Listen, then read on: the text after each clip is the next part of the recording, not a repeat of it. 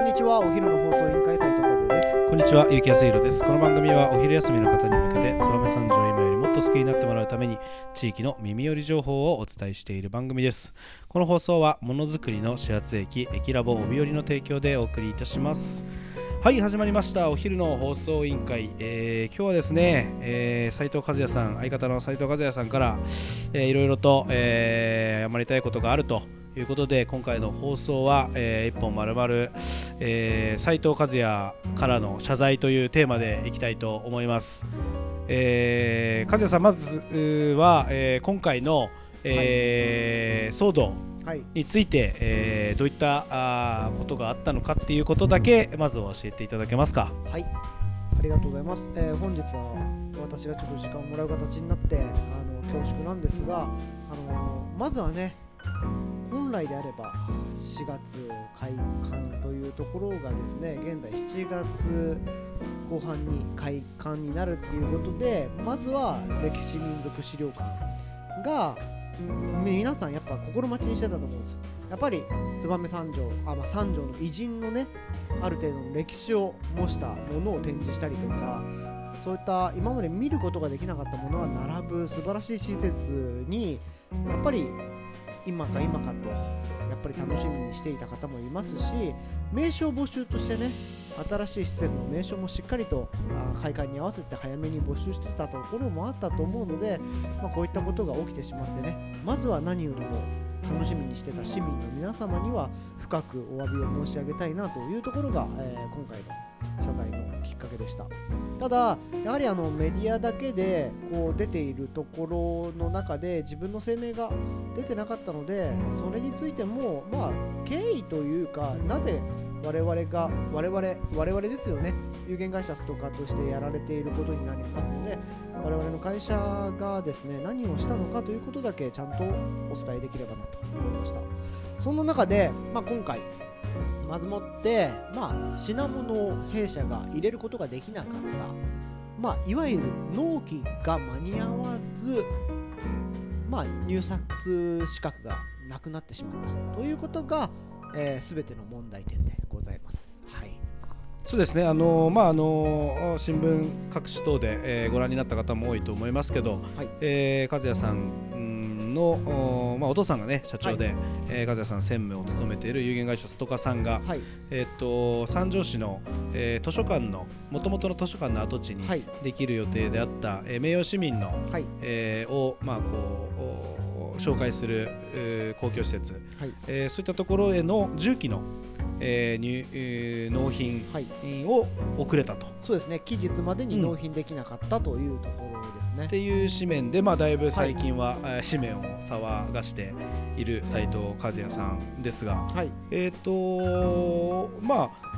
単純に納期が間に合わずに、まあ、その工期が遅れてしまってるっていうのが、まあ、はい今の起こってることっていうことでかね。ね。現状としてはそのような形ですね。なので、まあ、はい。紙面、まあ、三条新聞が、うんあのより詳しく書いてあった通うんうんりですね、まあ、私の会社で受注をさせていただいてですね、はい。まあ、それでやっぱ納期が、そうだよね、もちろんもちろん、オープンがね、決まってるわけだから。まあ、弊社としてうん。仕入れることが期日以内に間に合わなかったなるほどというところですね。なので、まあ、中にあの協力工場さんに、はいはい。やはり弊社の力ではその品物を作ることがまずできなかったので、うん。うん。まあ、受注するという形でうん。協力工場さんにその発注をお願いしてたんですけどなるほど。あれや協力工場さんにもはいはい。迷惑をかけてしまったなと。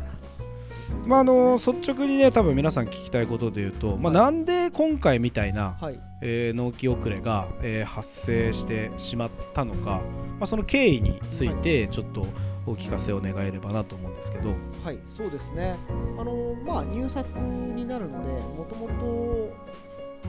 協力企業さんにお見積もりをいただいて、そのお見積もりをベースに入札をかけさせていただいて、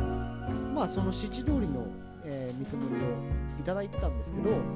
まあしっかりと多分協力企業さんにね、あのー出してもらったつもりではあったんですけどそちらの方にもやはり若干の不備があってまあ私のやっぱ確認もちょっとおろそかだったところがあったのかなというところで、まあ、内容に相違があったというところから全て始まったのかなというふうに思っております。はい。なるほど、まああの3ヶ月のねその入入札はい。の禁止みたいなところと、まあ、新聞紙面だと違約金みたいな、はあところもまあしっかり、えー発生してきたのかなと思うんですけど、まああのまあ、起こってしまったものに関しては、はい。もうしょうがないかなって、そうですね。思ってるし、まあ、はい和也君のところももちろん違約金含めて、えーしっかり反省をして、はい。まあ、あー二度とねこういうことが起こらないように、はい。えーまたあー会社の体制を整えていくんだろうけど、はいやっぱりその俺がさその和也君に聞いてたのっていうのは、はい。その燕三条でこういった公共工事が、はい。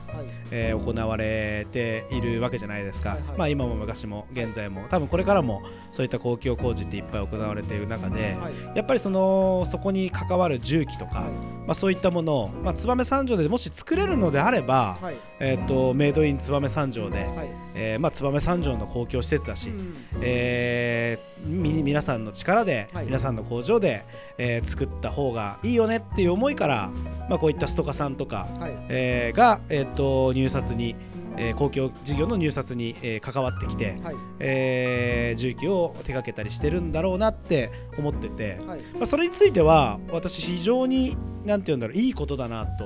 やっぱ思うんですよ。はい。なんかこう例えばどっかのイベント一つ取ってみても、うん。まあ、その東京のデザイナーを入れて、はいはい。東京のカメラマン東京のデザイナー東京のウェブプロデューサーを入れて、バチバチっとかっこよく見せるのは簡単なんだけど、はい。だけど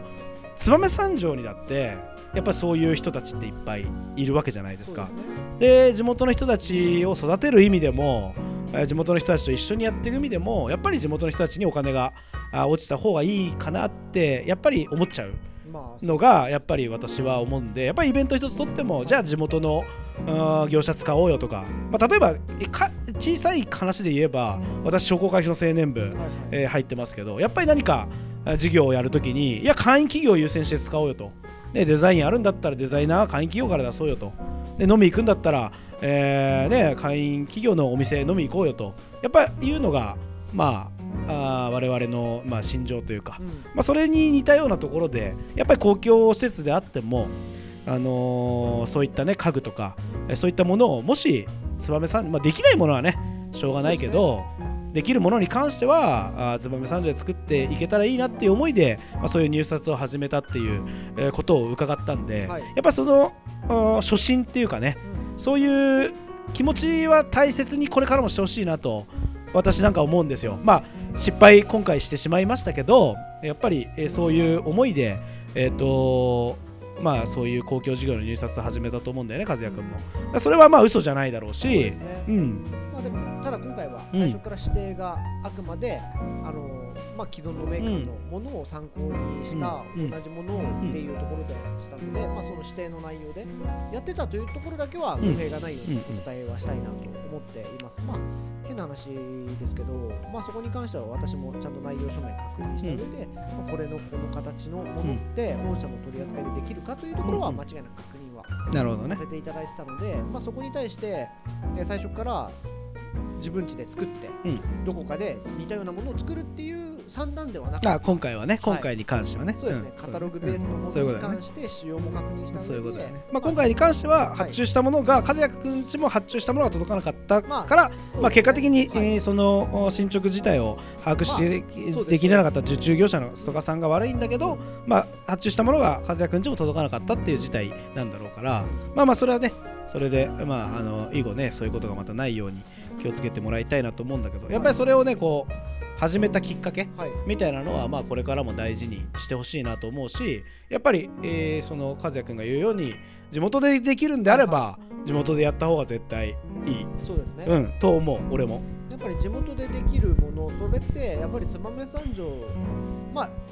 がやっぱり技術的なものが不足してるわけではなく、うん。やっぱり地域の力ってすごい絶大まあ、食べ物で言えば地産地消だからさそうですそれって。だからまあうんそこら辺がやっぱり海外製のものとか。ねまあ基本だよね。どうしてもさできないものであればしょうがない。た確かにあるんですよ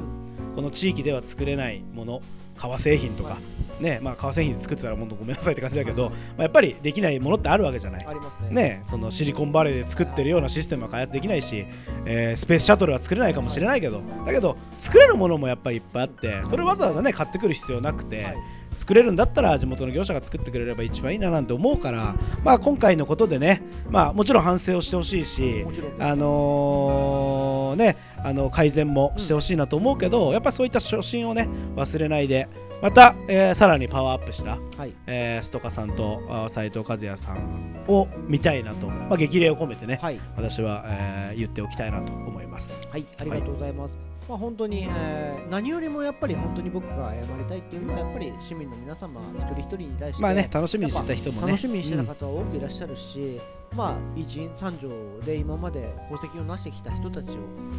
あのやっぱり日の目を浴びるっていう場所でもあるっていう名誉市民のね。名誉市はい民の方々にもやっぱ歴代の方、まあ今もういないかもしれないですけど、うん。やっぱその関わるうん。ご家族やうん。お孫さんや、うん。もしかしたら今引き継いでる方に対しての気持ちは大いに、え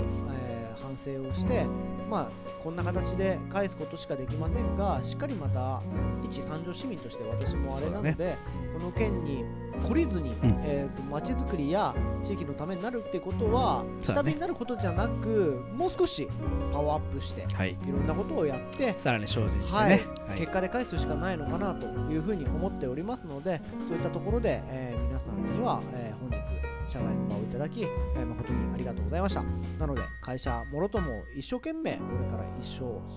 今より一生一層より一層うん。精進してまいりたいなと思いますので、引き続き、えー有限会社とかをよろしくお願いいたします。以上本日は、えー私の謝罪ということで最後まで聞いていただきありがとうございました。はい、お昼の放送委員会では番組への感想や質問をポッドキャストの概要欄またはツイッターお昼の放送委員会より受けたまっています。番組内で紹介されるとお礼の品が届きますのでどしどしお寄せくださいお待ちしてます。それではまたお昼にお会いしましょう。バイバイ。あの日二人で自転